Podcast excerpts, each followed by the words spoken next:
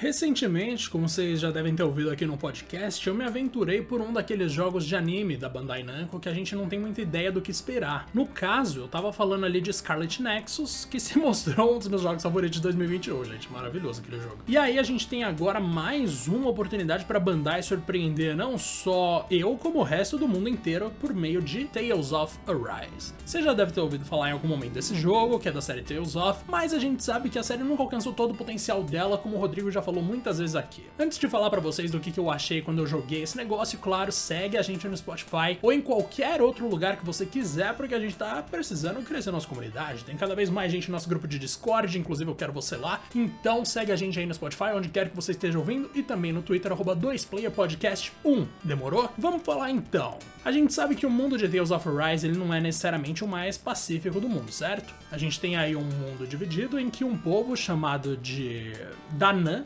eu acho que é assim que se fala, foi escravizada pelo povo Rena. Eu acho maravilhoso que é um nome comum no Brasil, mas enfim. Velho, a gente tem aí então uma relação bem ruim entre esses dois povos, porque, obviamente, os Danan estão lutando pela liberdade deles, mas depois de ser reprimidos tantas vezes quando eles tentaram se levantar, é óbvio que você perde um pouco do espírito, né? Você pensa, tá, impossível, eu vou me aguentar aqui, eu vou me fechar e acabou. Mas um rapaz misterioso, sempre tem um rapaz misterioso nessas histórias, ele que fica debaixo ali de uma máscara de ferro o tempo inteiro que ele não pode tirar de jeito nenhum, esse menino tá decidido a levantar o espírito de luta dos Danan e ele quer se revoltar contra os Renan com a ajuda de quem quer que seja que ele encontre pelo caminho. A pessoa, a princípio, que parece que vai ajudar ele é uma menina chamada Shione, ou Shion, eu não sei exatamente a pronúncia mais uma vez, mas eles encontram aí uma frente de resistência de Danan que nunca desistiu, apesar de terem sido derrotados várias vezes pelos Renan. E a própria Shion, na real, ela é uma Renan que quer derrubar todos os governadores que separaram o território da Nan e se disseram os líderes de cada região. A gente não sabe exatamente por que ela quer fazer isso, mas não é só por simpatia com a causa da galera que quer se libertar ali. A construção de mundo você já pode ver que é bastante importante. O que eu joguei foi justamente o primeiro capítulo de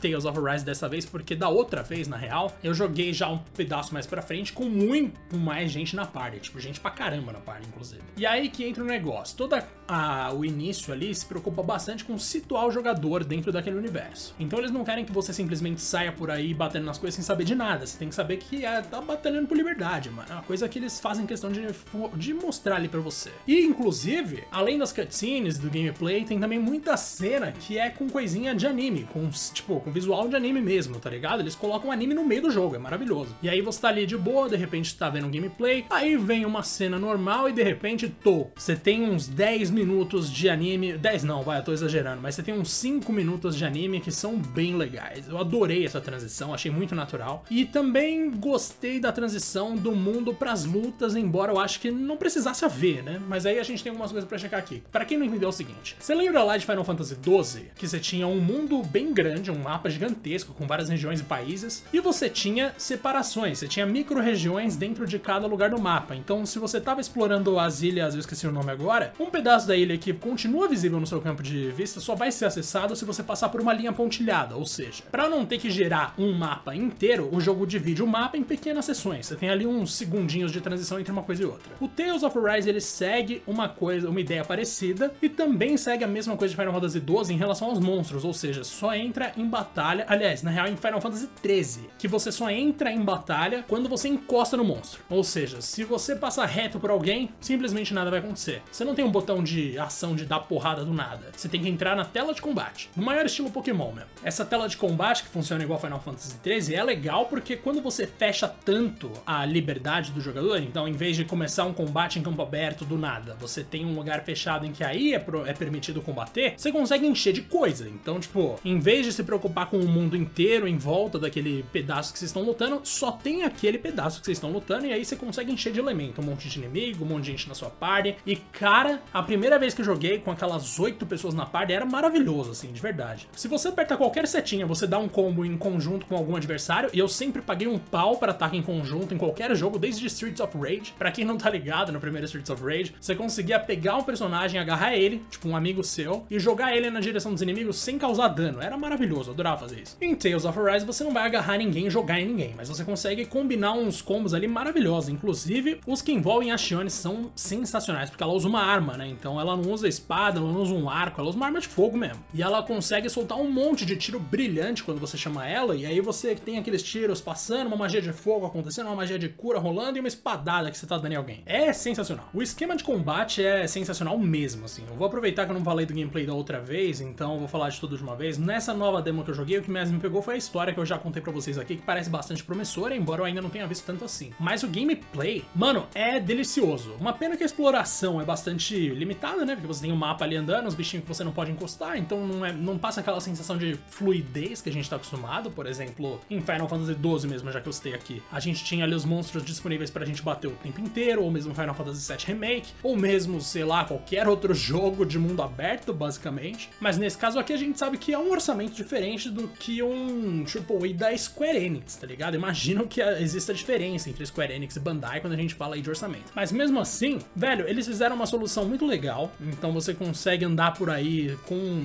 tanto se preocupando com os inimigos quanto sem se preocupar, porque não é tão difícil assim desviar dos caras. E, velho, os combates para mim, como eu falei, é, é, o ponto mais alto. A quantidade de habilidades que cada personagem tem é uma ignorância, assim, é maravilhoso. Você consegue personalizar um monte de coisa, um monte de peças de equipamento também, já num sentido mais comum, mas em termos de habilidade é muita coisa, velho. Eu não sei se você tá interessado em Tales of Arise, eu não sei se você teve a oportunidade de jogar alguma demo, mas, mano, sério, é promissor.